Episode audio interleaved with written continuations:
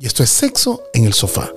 Hoy en nuestro episodio número 7 de la segunda temporada. Eso, el número 7. En, en la segunda temporada, ¿cuántos nos faltan para el 40? Eh, nos faltan 33, 33, la edad de Cristo. ¿Qué vamos a hacer ahí? Vas a quedar crucificada. Mira, vale, hoy hay un tema que por ahí que Mónica quiere tocar, pero no, no lo vamos a tocar sin antes nombrar a nuestro sponsor maravilla, que es BioEdge, la gente de BioEdge que tiene un producto que es un aclarador de partes íntimas, BioWaiting. Eh, Bio Waiting. Sí, un producto que te puedes aplicar en casa en las zonas íntimas.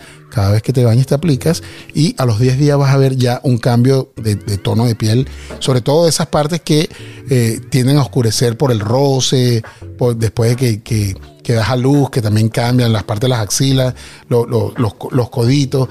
¿va? Y puedes poner esa vagina como niña de 15 años, bien, bien, bien bonita. Imagínate, la mía va a quedar entonces como una niña de 13. Bueno, tú estás en eso. Eso, la mía va a quedar como una niña de 7. Yo quiero ver a ver qué tal.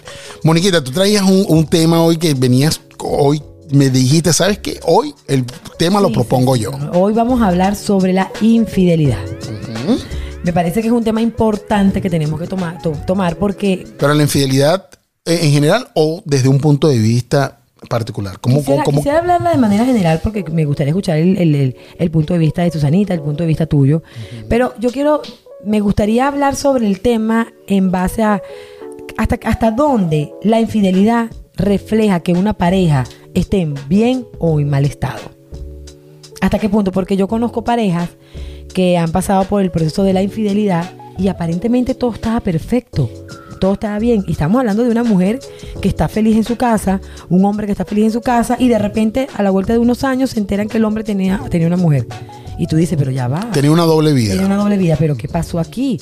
Si él estaba feliz aquí, este, eh, que cómo, cómo, cómo, ¿cómo se maneja eso? ¿Cómo, qué- a mí me encantaría preguntarle a él, ¿qué estabas pensando? ¿Qué pasó en tu vida? ¿Qué, qué ocurrió? ¿De, de- de verdad te puede enamorar de dos personas? ¿Qué pasó? Y durante este trayecto, ¿realmente le fuiste solo infiel a tu mujer con ella y a tu amante con tu, con, las- con tu esposa?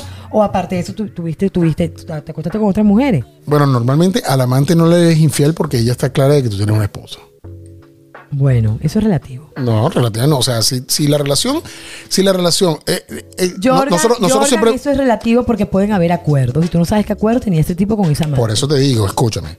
Eh, el- la infidelidad no es hacia la persona, pienso yo, es mi manera de pensar. La infidelidad es al rompimiento de los acuerdos.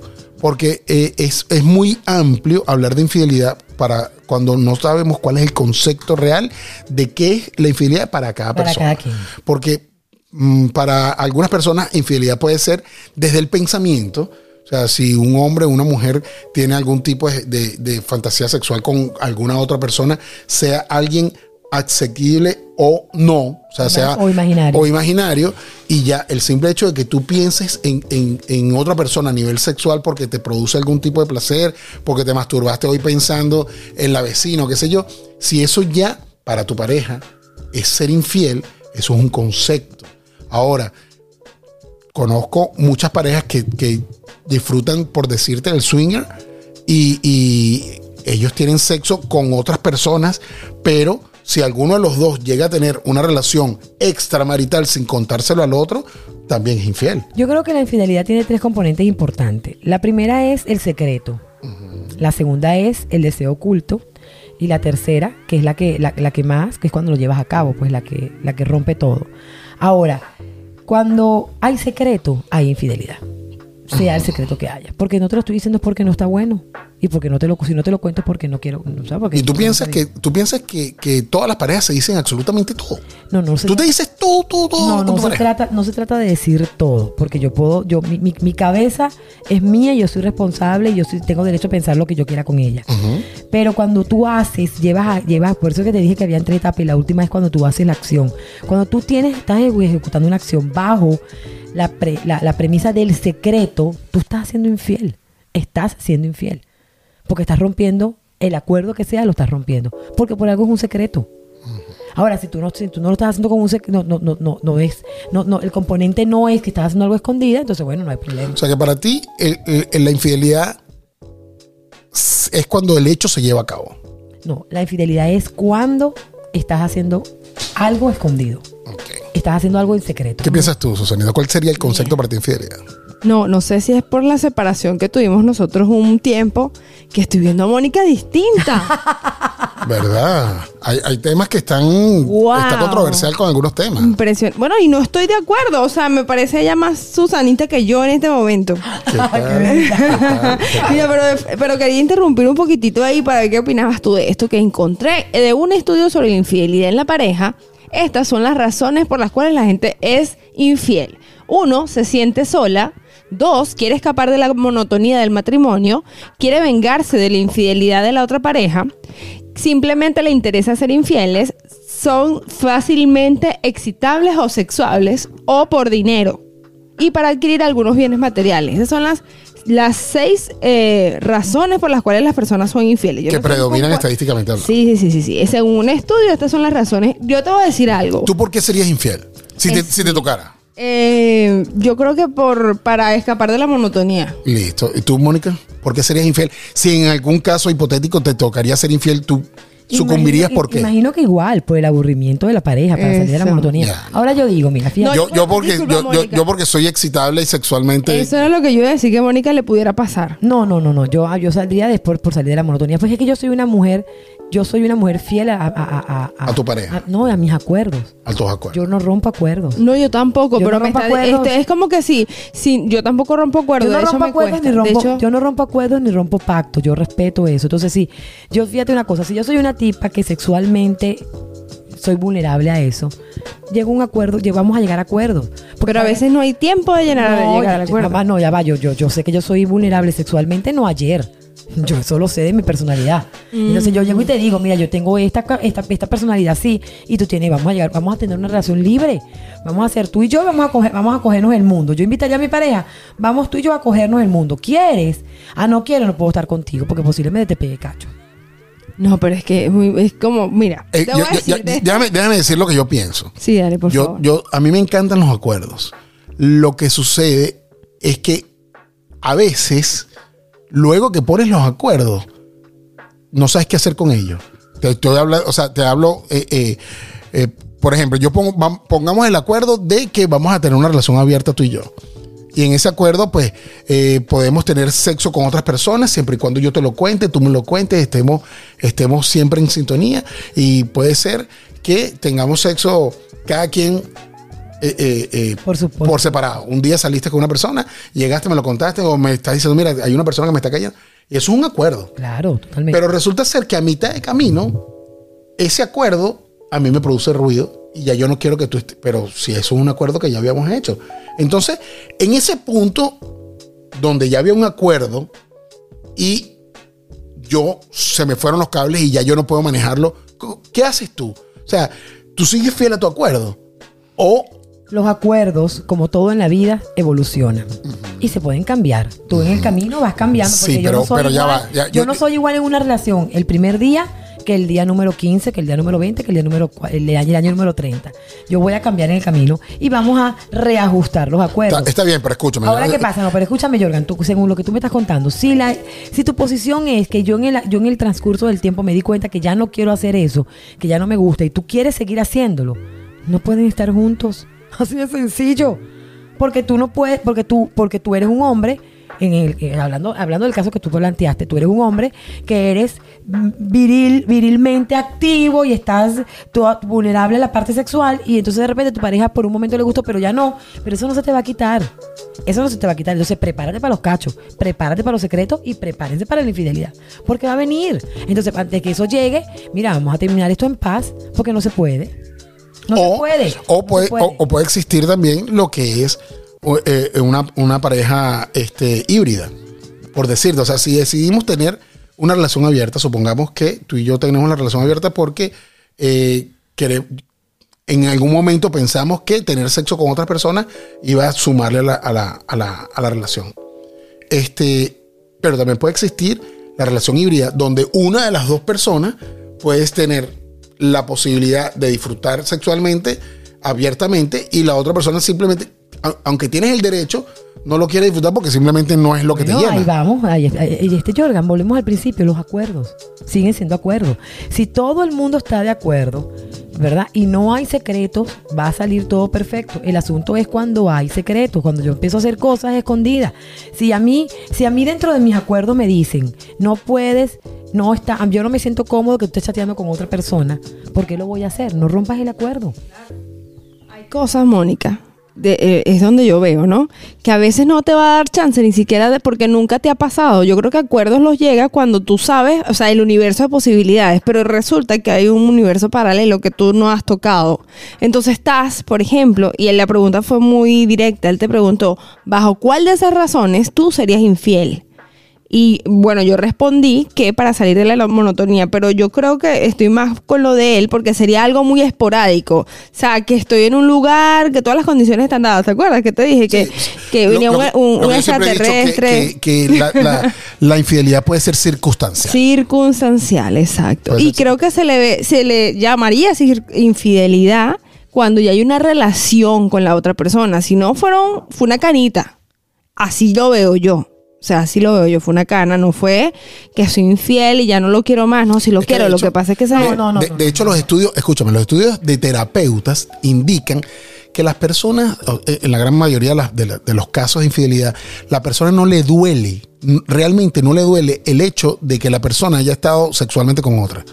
Lo, lo que duele es la, el, el, el engaño. Claro, el secreto. O sea, el, el- el- exacto, el secreto. O sea, no, entonces, eh, por eso te digo, o sea, cuando eh, eh, esta Susanita dice, bueno, es que mira, yo estaba circunstancialmente, estaba en un sitio, me tomé unas copas, eh, Sex on the Beach, y de repente estuve con una persona que ni siquiera voy a ver nunca me más. interesa. Lo que hice fue tener un contacto sexual, pero eso no afectó mi parte emocional y yo vuelvo a mi casa y más bien llego renovada y con ganas de estar con mi esposo porque le di como un, un, Un shot, un shot de energía a esta relación. Creo que le pusiste un poquito de pimentón a eso. Eso, fue no, eso no fue lo que yo dije. No, no, pero, pero, Pero yo, lo veo, pero yo lo veo de esa el manera. escenario sí, Yo- Pero yo- escucha- yo pero una cosa. Es que es así, o sea, mira, Mónica, ve tú, Susanita, en el momento en que tú sucumbes ante una circunstancia que te hace estar sexualmente, así no haya coito, o sea, el simple hecho que te diste unos besos con alguien porque, porque se dio el El momento, eh, eh, eso, te, eso te da un shot de adrenalina tan brutal que tú llegas a tu casa viendo las cosas de manera distinta. Así de sencillo. Y puede ser de manera distinta hasta positivo para la relación. No te puedes imaginar la manera positiva que puede llegar a impactar eso en tu relación. Miren, el deseo, cuando yo hablé de, las, de, las, de, la- de los, de los tres puntos, está el secreto y la otra es el deseo, lo que tienes adentro. Yo estaba leyendo la otra vez y decía que era, era más fuerte el deseo, el pensamiento de querer besar a una persona cuando tú lo imaginas que tener, un sex- que tener sexo. O sea, tú puedes quedar más apasionada y tener más sensaciones y tu cuerpo puede responder mejor. Nada más al hecho de pensar, yo me quiero besar con ese tipo, al tener el coito con tu pareja, por decirte algo. Entonces, este secreto mella. Entonces, no importa que tú tengas una cana al aire, está perfecto, tú no estás preparada para eso, pero lo vas a esconder. Es ahí donde está. Entonces, tienes que llegar y tienes que decirlo y prepárate a decir, mira, ¿sabes Lo que qué? pasa es que no todo el mundo está preparado para esa conversación. Claro, Mónica. O sea, O sea, que yo- muy valiente y el otro tiene que tener aguante. Estoy entendiendo que Susanita está hablando de una relación completamente heterose- heterosexual, estable, monógama, donde por alguna razón, en algún momento, alguien alguien tuvo un affair, tuvo, tuvo un- una Por cana al aire, es. pero ¿cómo le llegas a tu pareja? Por eso es que yo no creo, yo estoy cada vez más, más convencida y mientras más leo y más me educo, la monogamia no existe. El- eso es mentira. entonces Es llegamos, mentira, llegamos al porque mismo entonces punto. ahí va, hay, hay, hay los ay, la monogamia no existe. Porque eso que tú dices que, puede, que, que, que, que sí, que, que puede pasar, va a pasar. Eso va a pasar. Ese momento. en Sí, sí, ya lo que- mentalizaste. Que llegó el extraterrestre y que la, hubo un eclipse lunar y también la, la Tierra estaba moviendo y hubo un, un huracán expresamente y tenía que ser la una de la tarde cuando pasó todo eso. Va a pasar. Entonces, como si va a pasar. Porque ya lo tienes en la mente. Y yo sé que va a pasar allá y va a pasar acá. Vamos a hablarlo. ¿Por qué tiene que ser en secreto? ¿Por qué me tienes que engañar? Porque, te voy a explicar por qué. Cuando tú te, cuando tú te relaciones con alguien, cuando tú te casas, cuando tú te emparejas, cuando tú te comprometes con alguien, tú no hablas, eso, eh, no, no hablas de la parte negativa, es un acuerdo, es una sociedad. Estás, formando una sociedad. Tú con tus socios no hablas de cuando estás haciendo una empresa, una, una compañía, tú no hablas con tus socios muy pocas veces, al menos que sean personas que ya estén curtidas dentro del negocio. Pero cuando tú estás haciendo un emprendimiento, supongamos que tú y yo vamos a hacer un emprendimiento. En el momento del emprendimiento nunca vamos a hablar, bueno, mira, si esto falla, tú te quedas con el 50%, yo me quedo con el 50%, tú te acu- acuérdate que estamos pidiendo un crédito y tú tienes que calarte el crédito una vez que me explico. No hablamos de esa parte negativa, vamos a No, hablar, vamos a hablar de vamos a echar para adelante, vamos a producir esto y vamos a crear esto y vamos a, vamos a ser felices por siempre porque vamos a llegar a ser millonarios. Lo mismo sucede cuando te casas o cuando te relacionas con una persona. Tú te vendes bien. Tú no vas a decir, mira, tú sabes qué, yo ronco en las noches, yo coño, eh, eh, eh, soy una persona sexualmente activa y necesito tener sexo todas las semanas y si es diver y, y si es con, con, con variado mejor. Eso no lo dices porque tú sabes que eso va a ser un punto negativo. Tú no te vas a vender Yo te mal. apoyo perfectamente lo que tú dices, pero viene lo que tú acabas de decir, si fuésemos unas personas maduras y coherentes. Yo a estas alturas de mi vida, yo no voy a tener una relación con una pareja, yo, yo me consigo... Yo claro, tengo, pero yo tengo mi pareja. ya. ¿cuánto, no, ¿cuánto no tuvo que pasar para que tú llegaras a ese punto? Claro, 44 años. Por eso. Por- Ay, Mónica, por favor. no, no, Ah, es lo que yo mira, estoy diciendo. O sea, mira, yo en este momento, yo en este momento. 44 años y 17 años de, de matrimonio y Ah, divorcio, bueno, o a sea. partir de los 17 empezó tu vida en ese. Ajá. Pero es que no, no, yo, yo- yo podría decir exactamente lo mismo, porque yo ahorita en este instante puedo ver la vida de manera distinta y saber, y saber que el amor se construye, que ese es el problema. trabajo. El problema es que nos han enseñado y nos han, nos han taladrado en el cerebro que el amor es romántico. Y, una- el amor no es Una romántico. idealización que no es real. Que no es- pero eso lo sé ahora, que lo he entendido y que, y que Y me- por eso es que hay que educar. Y hay que educar a los niños, y hay que educar a los jóvenes, y hay que hablar de esos temas. Y cuando tú te vas a emparentar con alguien para montar una pareja, para montar una sociedad de trabajo o una sociedad de pareja, hay que hablar de los temas incómodos. Porque los temas incómodos son los que permiten tener parejas, relaciones sanas. Las conversaciones incómodas es igual a relaciones sanas. Eso es correcto. Eso es correcto. Que, eh, eh, eh, no, no. ¿Y, Estoy orgullosa. y qué punto? No, no, es que. Miércoles, tienen dos, dos episodios que están No, no. bellísimos. y te- Yo, oiga, más favor, te pones en cuatro, ya, se acabó. no, está pero me perfecto. hecho, está- me, me he hecho bio wedding.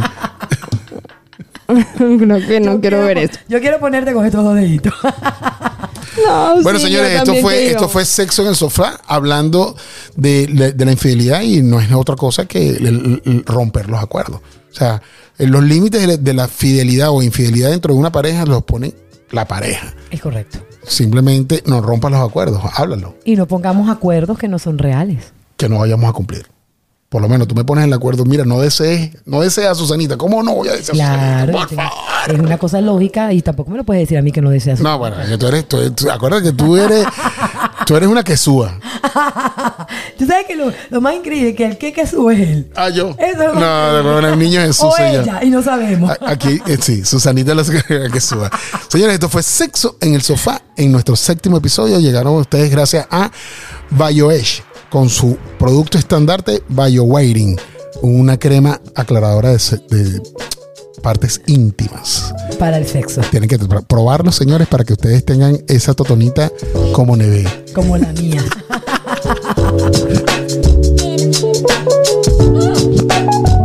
Cada vez que digo totonita, Susanita es una... Es que de verdad existen tantas formas de llamarla.